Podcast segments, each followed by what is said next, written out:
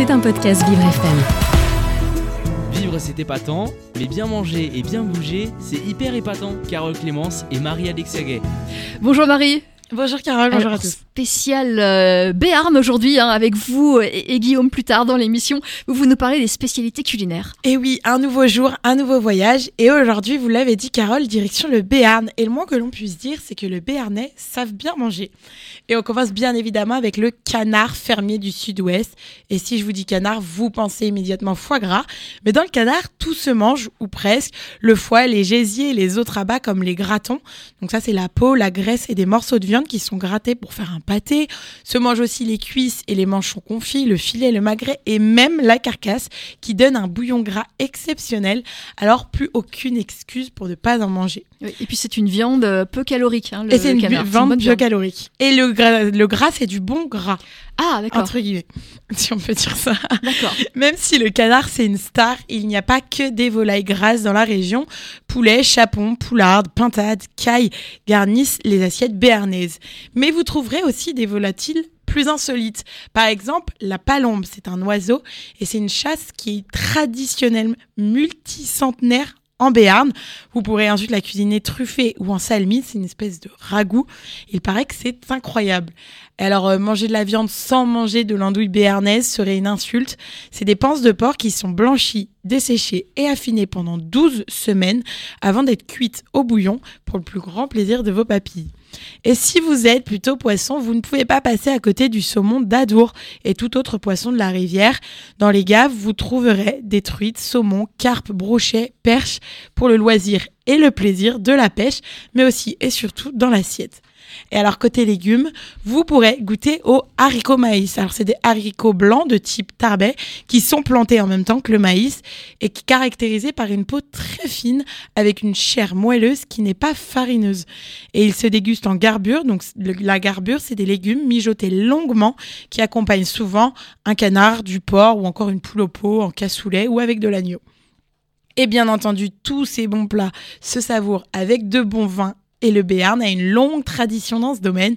Jurançon, Pacheranque, Madiran et AOC Béarn, il existe mille nuances dans ces vins rouges ou blancs pour accompagner toutes sortes de plats. Et une fois que tout ça est passé, place au fromage. Et chaque vallée et montagne pyrénéenne dispose de ses spécialités de fromage. L'osso Irati en est la vedette dans le Béarn, reconnu en appellation d'origine contrôlée et en appellation d'origine protégée. C'est un mélange des laits de brebis de la vallée d'Irati dans le Béarn et d'Osso en Pays Basque. Et pour finir sur une touche sucrée, la pêche roussane mérite qu'on s'y attarde. C'est une variété ancienne de pêche qui est cultivée au cœur des vignobles du Jurançon et ça depuis le XVIe siècle. Ah oui, une pêche de vigne. Ouais, et très sucrée et euh, elle supporte très mal les transports, donc euh, elle se mange uniquement et vraiment dans le Béarn. Vivre c'est épatant, spécial gastronomie et patrimoine. Béarn. Justement, on vient de parler des spécialités culinaires du Béarn. Marie, là, vous allez nous parler de toute autre chose, la concentration. Ah oui, c'est un problème qui touche tout le monde. Et si notre problème de concentration ne venait pas de nos multiples écrans, on l'a tous déjà entendu mille fois, pose ton téléphone Oui, si tu oui. veux être concentré. Eh ben non, maman, ça ne marche pas. Et tu sais pourquoi? Parce que bien avant les smartphones, les moines cherchaient déjà des solutions pour bien apprendre à se concentrer. Alors oui, je vais rien vous apprendre, mais pas besoin d'avoir un TDAH, donc trouble du déficit de avec hyperactivité, pour devoir faire face à des problèmes de concentration. Bon, après, les écrans ne nous aident pas vraiment, mais heureusement que le média Wide est là pour nous rassurer. Hmm. Qu'est-ce qu'il raconte cet article? Alors, beaucoup de choses, Carole, et surtout que les moines du Moyen Âge connaissaient déjà des problèmes de concentration qui occupaient une partie de leur conversation. Ils sont clairement comparés à des utilisateurs de LinkedIn. Ils aimaient partager des récits inspirants, comme par exemple l'histoire de cette femme qui vivait à côté d'une rivière, mais qui s'est toujours refusée à regarder en direction du cours d'eau afin de ne pas se laisser distraire. Ou encore, Bizarre. c'est c'est bizarre, mais c'est pas la plus bizarre comme histoire, vous allez voir. Ou celle de cet homme-là qui, totalement concentré sur sa prière, laisse une tempête de neige l'ensevelir complètement avant d'être sauvé par ses voisins. Mais alors le roi de la concentration se nomme Pacôme le Grand, né en 292 et mort en 348. Et selon la légende, il a longtemps dû composer avec l'omniprésence de démons, souhaitant le détourner de ses travaux et réflexions.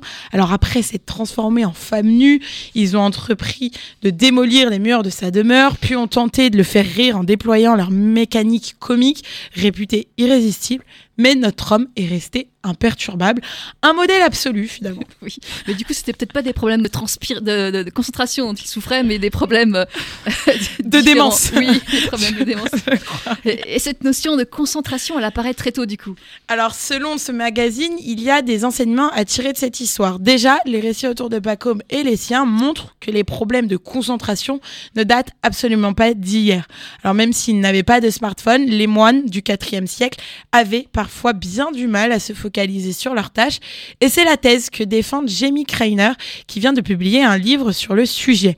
L'historienne médiévale y étudie la façon dont les religieux et les religieuses des années 300 à 900 ont tenté de muscler leur, leur concentration. Elle explique, plus que quiconque, ils avaient dédié leur vie entière à Dieu et parce qu'ils voulaient réussir à ne penser qu'à leur objectif et qu'ils trouvaient cela difficile, ils ont fini par écrire sur la distraction plus que n'importe qui. En gros, les moines se transmettaient régulièrement des récits comme celui de Pacôme le Grand afin de se donner de l'inspiration ou encore celle de Siméon le Stylite qui vivait perché sur un pilier et qui n'a jamais arrêté de se consacrer à Dieu malgré une importante infection au pied.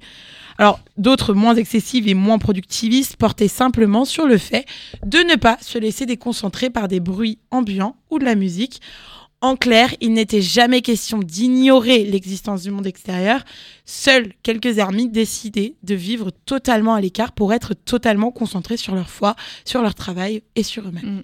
Et Marie, est-ce qu'ils l'ont trouvé cette solution pour se concentrer? Alors Carole, s'ils l'ont trouvé, ils ne l'ont jamais partagé avec qui que ce soit. C'est dommage. Mais, mais on a des petits tips, alors des petites astuces, mais l'instauration par exemple de routines a parfois aidé les religieux requis de l'époque à rester bien concentrés sur leur travail et leur réflexion. La technique de diviser sa journée en micro-tâches par exemple était déjà à la mode. Des guides ont même été rédigés comme la règle de Saint Benoît datant du 6e siècle qui explique quoi manger, à quelle heure, indique les temps de pause à respecter et incite à trouver sa propre routine, y compris lors de ses voyages. Et à l'époque, déjà, l'innovation pouvait être considérée comme une source de distraction. Et leur smartphone à eux s'appelait le codex. Alors le codex, c'est l'ancêtre du livre moderne, dont les moines craignaient qu'il ne les détourne trop de leur objectif. Alors mieux mis en page, plus confortable à lire et plus élégant, le codex avait tout pour leur donner envie de s'attarder longuement sur sa forme, quitte à délaisser un peu le fond.